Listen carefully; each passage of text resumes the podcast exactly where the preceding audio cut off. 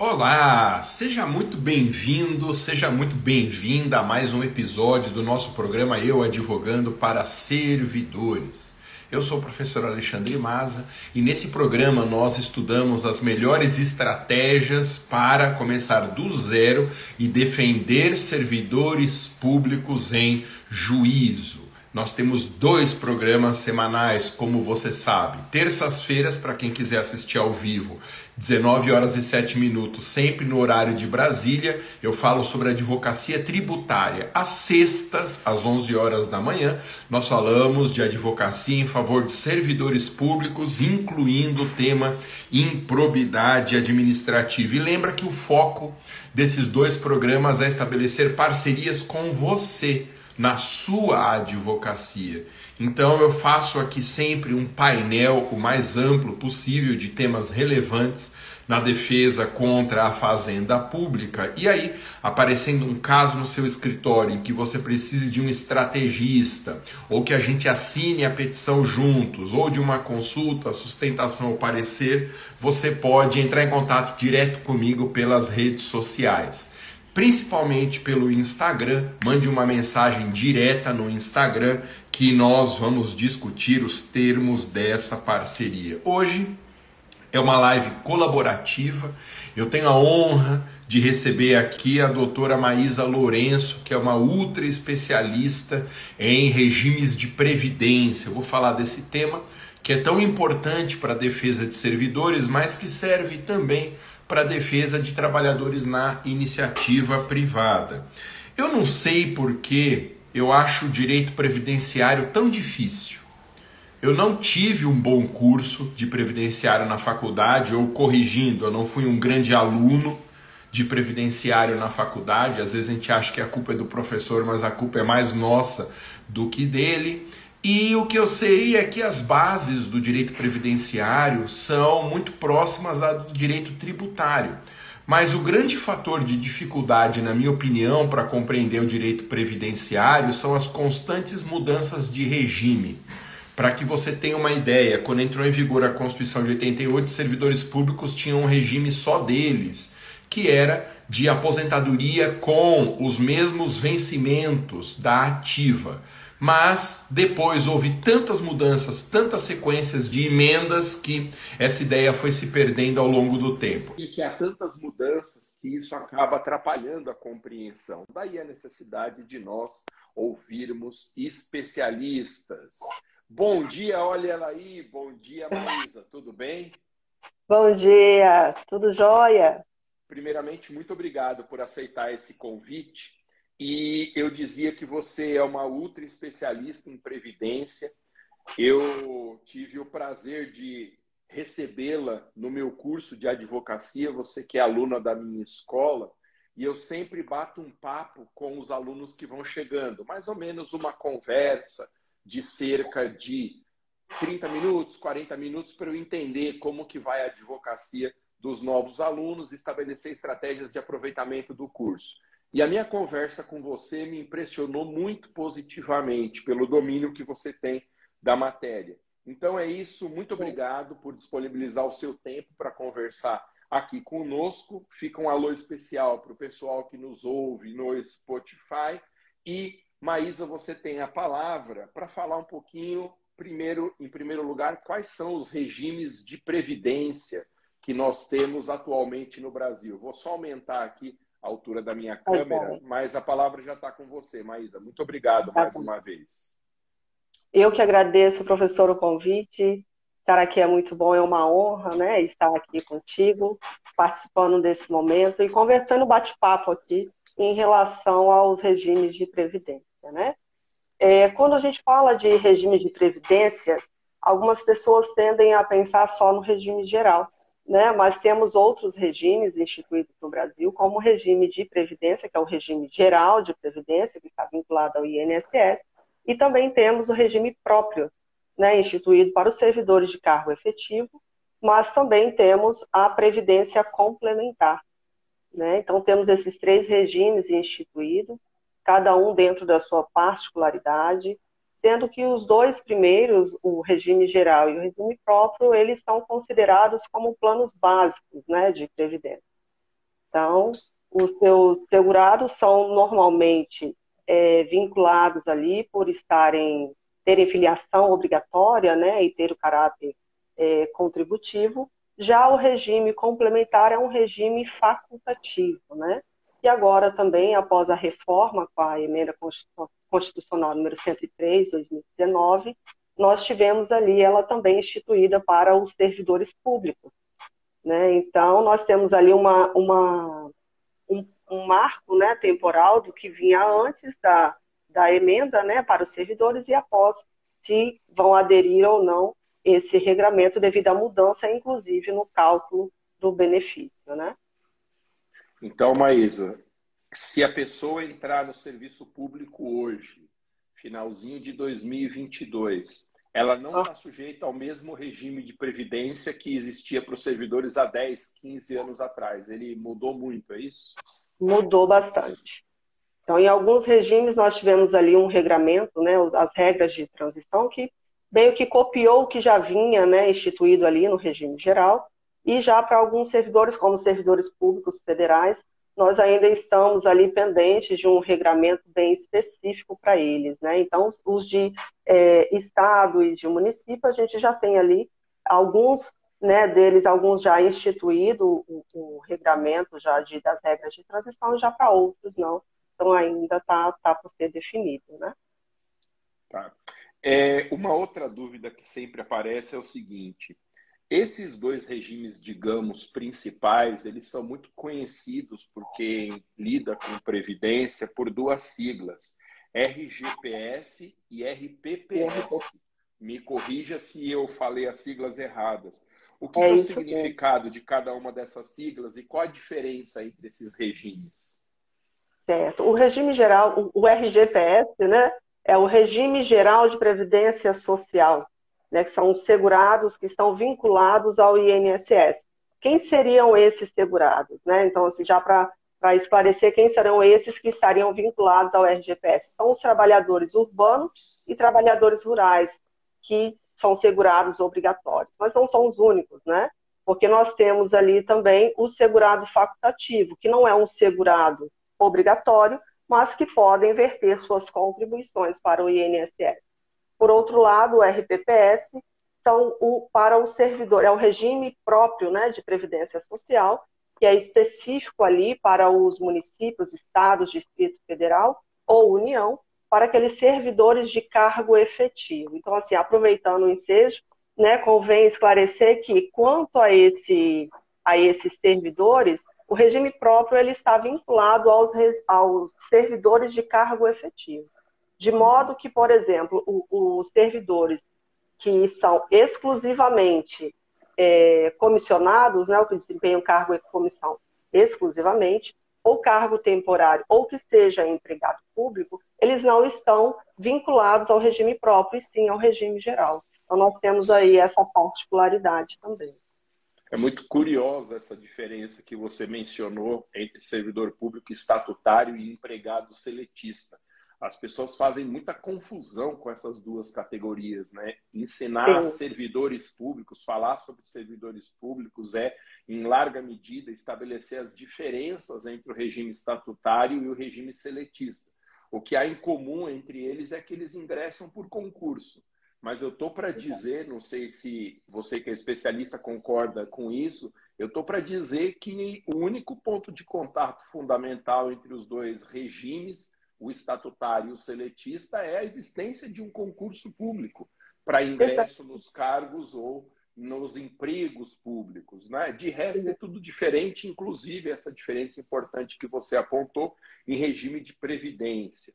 Uma pergunta que eu recebi aqui, Maísa, nós estamos falando sobre regimes de previdência com a ultra especialista doutora Maísa Lourenço, que é aluna da minha escola e que domina profundamente esse assunto ela tem uma banca de advocacia muito centrada em direito previdenciário nesses dois regimes. Uma dúvida que chegou aqui, logo que eu coloquei o banner anunciando aí que a gente faria essa live, uma pergunta que veio, Maísa, é se um segurado pode ter mais de uma aposentadoria. Esclareça aí a minha ignorância sobre isso. Sim, é possível sim que tenha, né? Claro que cada caso é um caso. Então, assim, é possível que tenha até três aposentadorias, mas como é isso? Né? Então, assim, vamos supor que o, o, o servidor não necessariamente ele é servidor a vida inteira. É claro que temos casos, mas não é uma totalidade. Então, é, em algum, vamos supor aqui um exemplo, que o, o, esse servidor hoje, antes de ser servidor, ele já tinha trabalhado numa empresa privada, então ele tem ali um período de regime geral. Depois disso, ele resolveu que ia fazer um concurso, fez o concurso, passou, e daí tem ali o período já instituído para sua aposentadoria. Não averbou, uma coisa importante da gente falar, não averbou ainda o tempo lá do regime geral, né? Porque o servidor público ele tende, eu, eu não sei porquê dessa prática, mas eles tendem a passou no concurso, já pega o período de regime geral e já leva, né? Então já faz essa averbação. Mas vamos supor que não levou ainda esse período, está lá ainda paradinho, ele tem já o período ali instituído e resolveu fazer uma previdência é, complementar. Né? Então, assim, havendo é, o, preenchido ali os requisitos para aposentadoria em regime próprio, ele pode se aposentar ali. Havendo preenchido os requisitos em regime geral, ele pode estar aposentando lá também. E se tem a previdência complementar, também pode. Além disso, a gente tem também algumas questões de cargos que são acumuláveis, né?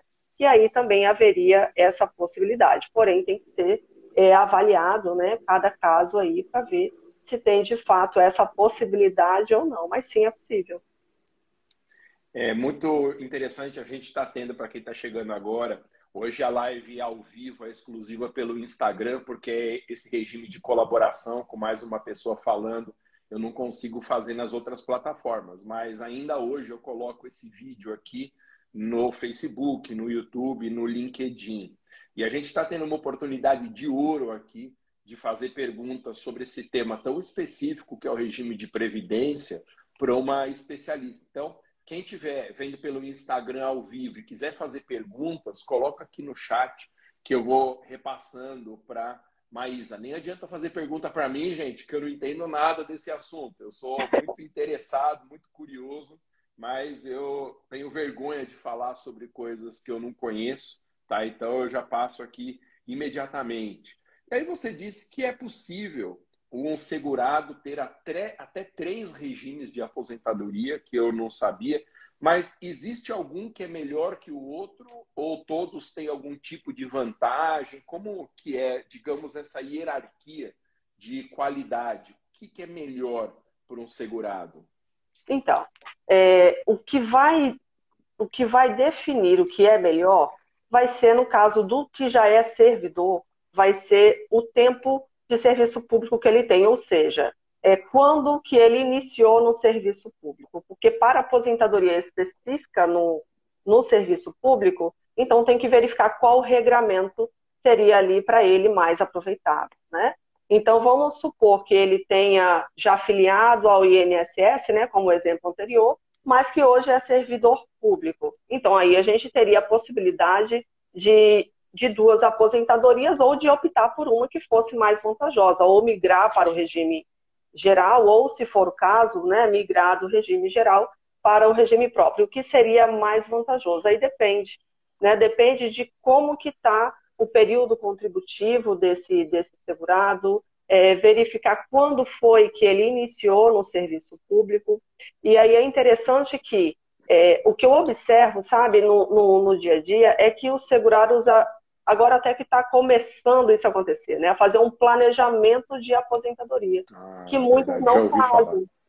Né, que muitos não fazem esse planejamento e só faz o requerimento de aposentadoria. Então, assim, com esse planejamento, quando é algo que é planejado, consegue se verificar qual que seria mais vantajoso. Então, assim, não tem como dizer de forma aleatória que seria o, o regime geral mais vantajoso ou o regime próprio mais vantajoso, né? Tem que ser avaliado cada caso e verificar até, porque às vezes compensa mais aposentar em um e aposentar no outro, ou às vezes migrar de regime. Então tem que ser avaliado para poder ver qual que seria melhor e aí sim optar, né, por qual seria mais benéfico para o segurado. Gente, eu coloquei aqui também para vocês a, o, a arroba da doutora Maísa aqui no Instagram, que é arroba Maísa Lorenco sem as, o cedilha e o Maísa dela é com Y e Z, tá bom? Recomendo que vocês sigam, eu sou um seguidor do perfil dela, inclusive para vocês entrarem em contato, porque eu sei que esse planejamento de aposentadoria não é uma coisa que nós segurados conseguiríamos fazer sozinhos. É preciso de um acompanhamento técnico especializado e eu sei que a doutora Maísa faz isso.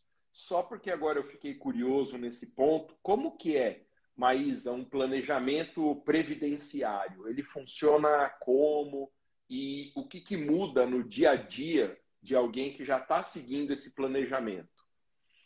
Bem, o planejamento previdenciário, eu digo assim que é como se fosse fazer uma varredura, né? De todo o período contributivo da pessoa. Então, assim, quando a pessoa vai se aposentar, ela não tem pouco tempo né, de contribuição. Então, tem, tem segurado com 30, 35, 40, né, 40 e tantos anos. Então, assim, é importante avaliar desde o início, desde a filiação, seja ela no regime geral ou no regime próprio. Como eu disse, na maioria dos casos, é, tem um regime geral e depois tem a, a migração para o outro regime, né? Então, é importante avaliar, por exemplo, esse primeiro período. Então, no planejamento previdenciário, vai avaliar desde a data da, da, da filiação. Então, quando vai fazer essa varredura, então, é verificado se o, o que consta, porque no, no, regime geral, por exemplo, nós temos ali um documento que é onde vincula todo o período contributivo do segurado, chamado de CNIS, que é o extrato previdenciário. Então, nele consta, é, ou deveria constar, todo esse período contributivo do segurado. E por que, que eu digo é, deveria constar? Porque, assim, antigamente não era tudo informatizado. Então, assim, por conta disso, é, se, se perde ou fica por aí alguns desses dados e é necessário fazer a retificação. Então, faz, é, confronta ali com a carteira né, e vai verificando se tem erro, se não tem, para poder estar tá inserindo. Então, assim, é muito comum o segurado que tenha perdido, né? Algum período, assim, ou que deu por perdido algum período que não aparece em lugar nenhum. Mas é possível buscar isso, então, nesse planejamento, vai fazendo essa identificação. No que diz respeito, por exemplo, ao servidor público, quando vai fazer esse planejamento, que tem é, o período em regime geral e que já fez a verbação, por exemplo, é muito comum a, na CTC, né, que é a certidão de tempo de contribuição, que é um documento que o, o segurado precisa solicitar para poder fazer essa verbação de tempo para o órgão de destino, nela vem períodos incompletos, justamente por conta dessa falta de comunicação com, total, né, ali do sistema. Então, assim, tem servidor que falta um ano, faltam meses, que em aposentadoria vale ouro, né?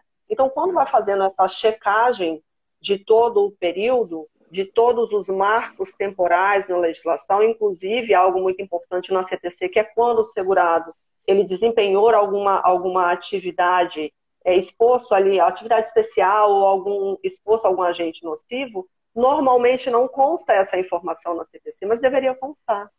Né? Então, assim, tem, é, constando essa informação, tem até a possibilidade de conversão desse tempo especial em comum até né, ali a, a, emenda constitucional da reforma, né, emenda constitucional. Maísa, uma, uma então, curiosidade, vamos supor, ó, o pessoal está adorando aqui, a Nina Dantas 8, Dupla perfeita, professor Maza maravilhoso e amiga Maísa, profissional incrível. Olha o fã-clube aqui da Maísa. É, vamos supor isso que você falou agora, que haja um período em que houve a contribuição, mas isso não está documentado. Ou é esse período que você comentou aí, que não está escrito em lugar nenhum. Como que você encontra as informações de um período como esse sem registro? esse período que não tem registro na carteira, na, na, carteira não, no CNIS, vamos supor que ele não esteja ali no regime geral, né? Que é o que é mais comum de acontecer. E aí ele não está em lugar nenhum, em tese. Porque antigamente, se era um contribuinte individual, por exemplo, não tem hoje mais os carnês, né? Para poder fazer aquela comprovação. Tem as microfichas, que ainda é possível fazer a solicitação junto ao INSS. Não tem as microfichas, mas tem documentos que provam ou que comprovam que existiu vínculo, ou tem indício de prova na carteira de trabalho. Tem a anotação, mas não tem a data fim, não foi dado baixa na carteira. Então a gente consegue, com esse indício de prova, está fazendo uma audiência administrativa junto ao INSS, que é chamada de JA, a justificação administrativa, e a gente faz o reconhecimento desse vínculo. Alguns dados também eles ficam, é, é possível né, acessar por meio da RAIS e da CAGED, junto ao Ministério do Trabalho. Então, solicitando esse documento também é possível, ou até pelo extrato analítico do FGTS. O problema do extrato analítico é que às vezes não houve né, essa, essa contribuição. Então, não foi feito o recolhimento do FGTS, então fica ali difícil de fazer por meio dessa prova, né?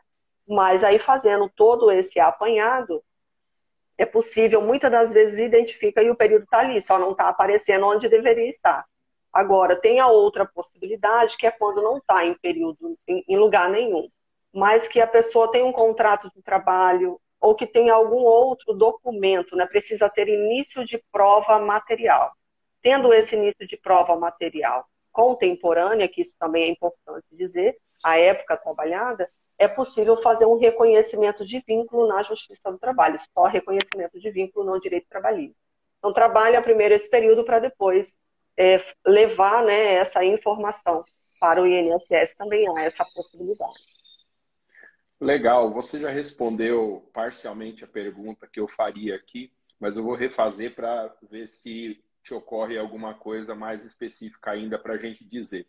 Como que o segurado ele pode saber qual é o regime mais vantajoso no caso dele, porque você acabou de comentar e nós vimos que não dá para falar num regime em tese mais vantajoso, precisa analisar a situação de cada um dos clientes, mas como que ele faz para saber qual que é o regime mais vantajoso e também se existe a possibilidade de uma aposentadoria em mais um regime de mais de um regime de previdência. Como que se faz isso? Como que se faz? O que acontece? É como eu disse anteriormente, em relação à data, né, ali do do início do serviço público, quando já é um servidor público de cargo efetivo, né? Então, ali ele vai ter esse, porque tem vários regramentos. Então, tem o da última remuneração, tem a questão ali da média. Então, a gente tem ali uma diferença onde, no serviço público, o regramento é bem diferente. Né? Então, assim, eu, eu digo que é um pouco mais engessado em algumas questões, obviamente, do que no regime geral, onde a gente tem ali uma uma gama ali de, de modalidades de aposentadoria com as regras de transição. Então, assim, por exemplo, a gente tem no, no, no regime geral a questão da revisão de vida toda, que é algo que está sendo já definido, né, em favor do segurado, e que a gente tem ali um aproveitamento maior do tempo de contribuição antes de julho de 94.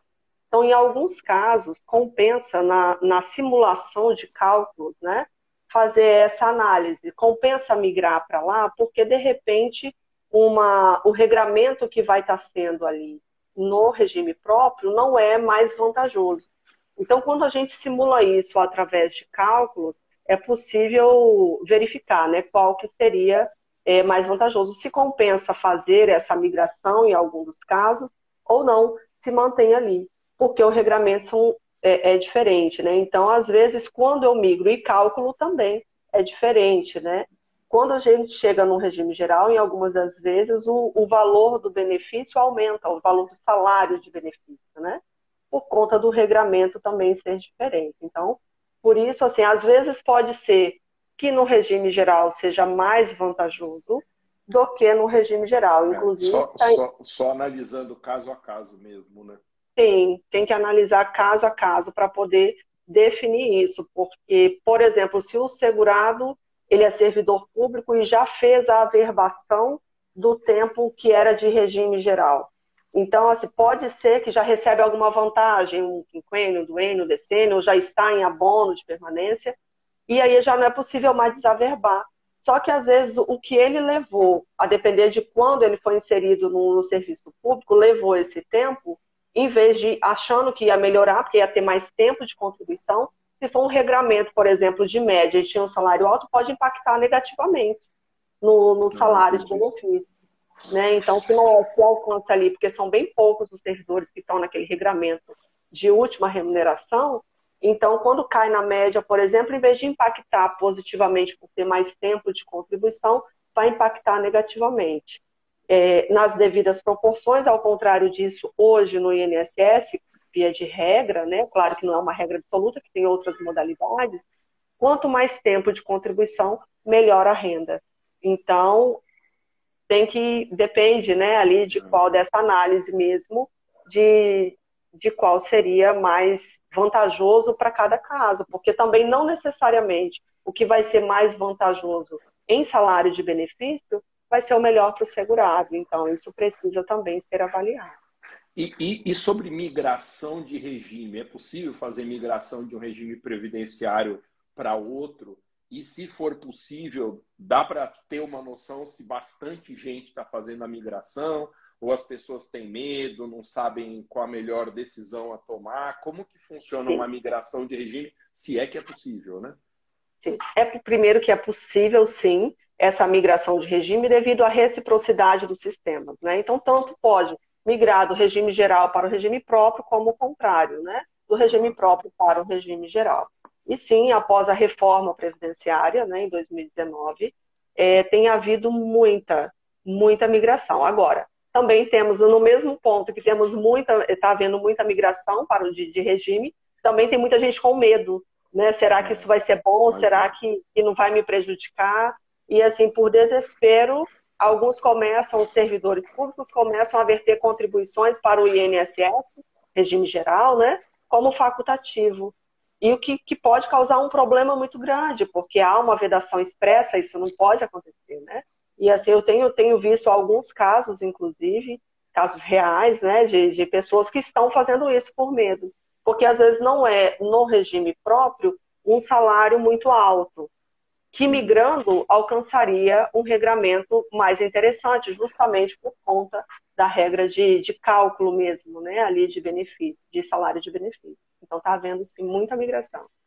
Gente, quem tiver propostas de parceria para fazer com a Maísa, siga no Instagram, Maísa com Y e Z Lourenco, né, que o sobrenome dela é Lourenço, mas a gente não coloca a cedilha, e entre em contato direto, porque às vezes aparece um caso legal de previdenciário no escritório e a gente não sabe como lidar, acaba encaminhando faça uma parceria com ela, entre em contato, porque será com certeza alguma coisa muito vantajosa. Falando em parcerias, Maísa, para a gente encerrar aqui, que você tem uma banca de advocacia muito concorrida, não quero tomar mais o seu tempo. Que tipo de serviço o seu escritório está prestando hoje em matéria previdenciária? Então, chega lá um cliente, quais são os produtos, digamos, que a sua advocacia oferece? É, o meu escritório ele é especializado em direito previdenciário. Então, nós trabalhamos com toda, toda a banca de regime geral né, e também de regime próprio, que, com foco né, em aposentadoria e planejamento de previdência. Então, é específico nessa e, área de atuação. O, o que mesmo que é um parecer em matéria previdenciária?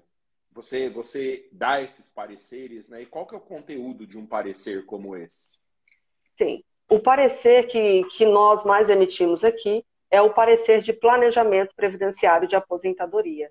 Né? Então, porque é, tem, tem algumas modalidades de planejamento, algumas que só com simulações e projeções futuras, né? porque a, a maior angústia do, da pessoa que já está próximo de se aposentar é se aposentar com salário de benefício pequeno. Né? Então eles falam assim, ah, mas está muito pouco, isso aí eu trabalhei a vida inteira e agora é, vou receber praticamente nada, né?